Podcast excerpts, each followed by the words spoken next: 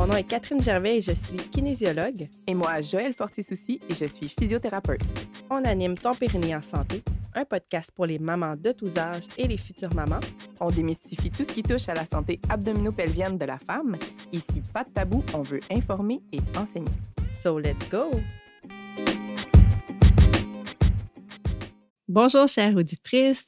Salut, Joël. Salut, Catherine. J'espère que tu as passé une belle semaine. Oui. Yes, c'est le printemps, là. On est comme de bonne humeur. On aime ça. Ça fait du bien. Oui. Donc, euh, aujourd'hui, c'est un court épisode pour répondre à deux questions fréquentes. On va l'appeler QA, là, encore, mais pour deux, deux, sujets en un, là, si on veut, qui sont des sujets un petit peu plus courts. Donc, euh, la première question, c'est pourquoi il ne faut pas mettre de protège-dessous pour les fuites occasionnelles? Et la deuxième question qu'on va répondre un petit peu plus tard, ça va être est-ce que je risque d'avoir plus de séquelles si je n'ai pas terminé ma réadaptation et que j'ai une deuxième grossesse collée? Fait qu'on va en revenir un petit peu plus en détail, mais je voulais déjà vous mettre en appétit de ce qu'on allait discuter euh, aujourd'hui.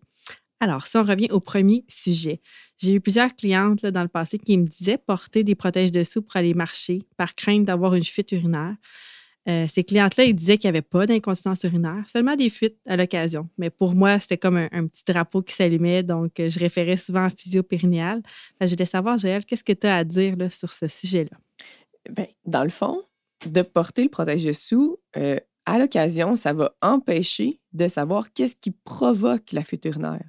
Donc, j'ai beaucoup de clientes qui arrivent au premier rendez-vous, puis là, on a de la misère à savoir vraiment, OK, mais c'est quoi qui te provoque une fuite urinaire? Tu sais, c'est-tu puis encore là, des fois, c'est juste des gouttes. Fait que, mettons, euh, si c'est après avoir fini d'uriner, ben, elle ne sentira pas nécessairement si elle a un protège dessous. Puis là, elle va juste voir qu'elle, elle l'a souillé, tu sais, puis elle va le changer éventuellement, mais, mais elle ne pourra pas me dire Ah oui, c'est quand je me penche. Ah, c'est quand je me suis relevée de la toilette. Non, tu sais. Fait que même chose quand on a des envies urgentes ou euh, des fuites en toussant, éternuant. Donc, souvent, ça, ça, ça nuit à notre évaluation parce que les clients ne sont pas capables d'identifier le, pourquoi, qu'est-ce qui provoque la fuite. Puis, pour, en pour pouvoir régler un problème, généralement, il faut savoir la cause. Et euh, c'est aussi pas motivant. Je m'explique. Dans le fond, notre cerveau, euh, il n'est pas fou. Il sait qu'il y a une sécurité, vraiment, et il n'est pas motivé à modifier son comportement. Une chose euh, qui, est, intéressante, dans le fond, c'est que on veut, je vais apporter ça comme ça, en gros, on veut reprogrammer sa réaction parce que c'est vraiment une réaction inconsciente ou trop rapide pour qu'elle soit réfléchie. Un peu comme quand on se fait lancer une balle, bien, on va, tu sais, euh, sans trop se poser de questions, savoir quoi faire pour l'attraper. Mais on veut que ça, ça devienne ça aussi pour, mettons, le plancher pelvien qui retient la fuite en toussant ou c'est quelqu'un qui, a, qui, qui, dégoûte, on va dire, en marchant à cause qu'elle a une envie, tout ça. Fait que bref, il faut que le, cerveau soit motivé à changer qu'est-ce qu'il a pris comme adaptation. Parce que souvent, quand on a des fuites urinaires, c'est que le cerveau a décidé d'aller vers un chemin qui, finalement, euh, nous aide pas. Fait que soit il, tient les abdos ou euh, il bloque notre respiration. Fait que tout ça, c'est des mauvaises stratégies, puis on veut vraiment les adapter. Mais s'il y a une sécurité, le, on ne sera pas motivé à modifier cette habitude-là. puis la deuxième raison de pourquoi je ne recommande pas de faire ça, c'est aussi une question euh, d'hygiène. On a tous vu, si vous écoutez notre podcast, vous avez tous vu, toutes vu, euh, qu'est-ce que ça donne quand un bébé a une couche de façon prolongée? Ça fait des rougeurs, ça fait une peau qui n'est pas heureuse. Fait que c'est un peu semblable si on a toujours un protège dessous, ça garde l'humidité, vous avez juste à regarder en arrière, c'est vraiment un plastique. Donc, ça, maintient toutes euh, nos parties génitales euh, renfermées. Ça peut créer des irritations euh, au niveau de la peau. puis c'est ça, c'est pas mal, c'est pas mal la raison. Pour vrai, ça fait pas du bien à nos parties génitales d'être enfermées comme ça toute la journée parenthèse, si vous vouliez écouter notre épisode sur l'hygiène de la région pelvienne, on en a parlé à l'épisode 18. Fait que non, c'est intéressant. Fait qu'on veut pas avoir cette béquille-là euh, pour tromper le cerveau. Fait qu'un des premiers trucs à faire, c'est d'enlever le protège-dessous. Là. Et voilà. Complètement. Ben, puis, ah, avec un grain de sel, bien sûr, parce qu'on ne va pas se créer d'anxiété. Si tu t'en vas à quelque chose d'important. Qui Non, non, c'est ça. Mais non, c'est ça. Fait, mais commence chez toi Puis après ça, euh, de plus en plus, tu vas prendre confiance, puis tu vas pouvoir euh, de plus en plus sevrer ce, ce, protège-dessous-là. Diminue la durée de ta marche, par exemple, pour dire, OK, je vais aller marcher un 10 minutes seulement au lieu d'une heure, mais sans protège-dessous. La fois d'après, on augmente la durée de la marche sans protège dessous, et etc., etc. Euh, ça me fait penser aussi à celles qui font un parcours de marche puis qui prévoient un dépanneur pour aller tout le temps uriner à ce même dépanneur-là. C'est pas bon non plus. On entretient une mauvaise habitude. Le cerveau, il va voir ce dépanneur-là puis tout de suite, il a envie. Mais oui. fait que changez votre parcours, s'il vous plaît. Euh, super. Y avait-il d'autres points à dire sur ça? Non, ça résume bien. Il faut tromper le cerveau. Tromper le cerveau. c'est vous autres, le boss. C'est pas lui. Euh, l'autre sujet, bon, c'était un peu, euh, en fait, deux grossesses collées. Est-ce que ça fait des séquelles au périnée un petit peu plus? Ou j'ai eu ma grossesse, j'ai commencé une réadaptation au niveau pelvien. J'ai pas eu le temps de la terminer. Poup, je retombe enceinte. donc, ça, c'est une crainte que certaines femmes ont. Qu'est-ce que tu as à dire là-dessus? Ça va être une opinion. J'ai cherché dans les études, j'ai pas réussi à trouver, mais euh, c'est ça. Je peux pas dire j'ai fait une super longue recherche.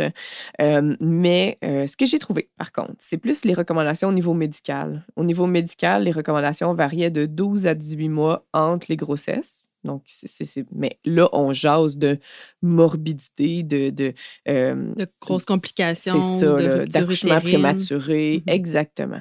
Fait que c'est pas une recommandation par rapport à la santé physique euh, ou les séquelles pelviennes.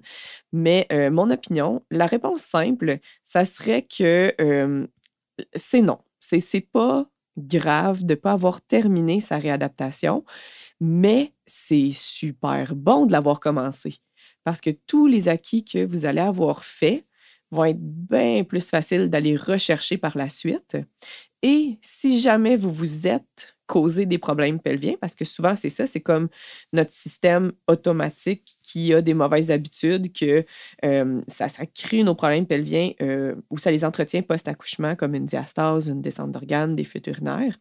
Mais peu importe le travail que vous allez avoir, ben, en fait, si vous n'avez rien fait, là, c'est pas bon parce que vous remettez de la relaxine sur le problème et euh, ça pourrait empirer. La diastase pourrait empirer, la descente d'organes pourrait empirer, etc. Fait que, si on y va qui prévoit avoir deux grossesses rapprochées, faites la réadaptation, commencez là au moins, même si on ne la termine pas, ça va être pas perdu. Exactement, c'est vraiment euh, une question de euh, tout ce qu'on euh, sans mieux, même, euh, même l'endurance, l'endurance qu'on a eue une fois va être bien plus facile d'aller chercher une deuxième fois que de faire Ah ben là, je suis enceinte, je fais rien. Non, non, non, non. Vos muscles peuvent s'améliorer. Il y a, euh, oui, c'est limité en termes de gains, mais de améliorer en fait la connexion ça a l'air fou, là, mais les nerfs, dans le fond, euh, plus qu'on utilise, euh, c'est comme un courant électrique, donc plus qu'on utilise euh, la stimulation électrique de nos muscles consciemment, mieux ça devient, plus vite, ça, plus vite que c'est, puis plus que ça recrute des fibres nombreuses selon l'activité, etc. Fait que bref, de l'entraîner le muscle, même si c'est enceinte d'une deuxième grossesse proche, c'est payant. Donc, mais je vous dirais pas. Est-ce qu'on risque d'avoir plus de séquelles? Non. Non, c'est ça. Puis ça. reste votre décision. Mais si vous adoptez déjà les bonnes habitudes quotidiennes, on ne pousse pas en urinant, on n'a pas de constipation, on pense au verrouillage. Quand on tousse, on éternue, on force, euh, on pense à notre posture. Donc, si vous avez déjà tout ça, ben, vous n'allez pas vous empirer par une deuxième grossesse. Ça ne veut pas dire, on ne peut pas tout prédire de comment va se passer l'accouchement, etc. Mais euh, ce n'est pas le fait que la grossesse, euh, que la rééducation n'est pas complétée qui va faire que vous allez avoir plus de problèmes. Super intéressant. Merci. Fait que ça conclut notre court épisode. Euh, on répond à vos questions. Fait qu'encore là, n'hésitez pas à nous poser vos questions. Vous pouvez communiquer avec nous via notre page Facebook Ton Périnée en santé. Donc, on va avoir le lien aussi avec les notes de cet épisode pour aller sur la page Facebook. Bonne semaine à tout le monde. Bonne semaine.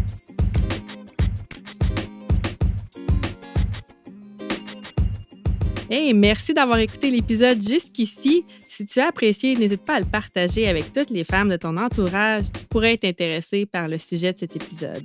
Tu peux aussi nous laisser une note de 5 étoiles sur Spotify ou Apple Podcasts. On te remercie vraiment beaucoup de soutenir notre mission et à la semaine prochaine.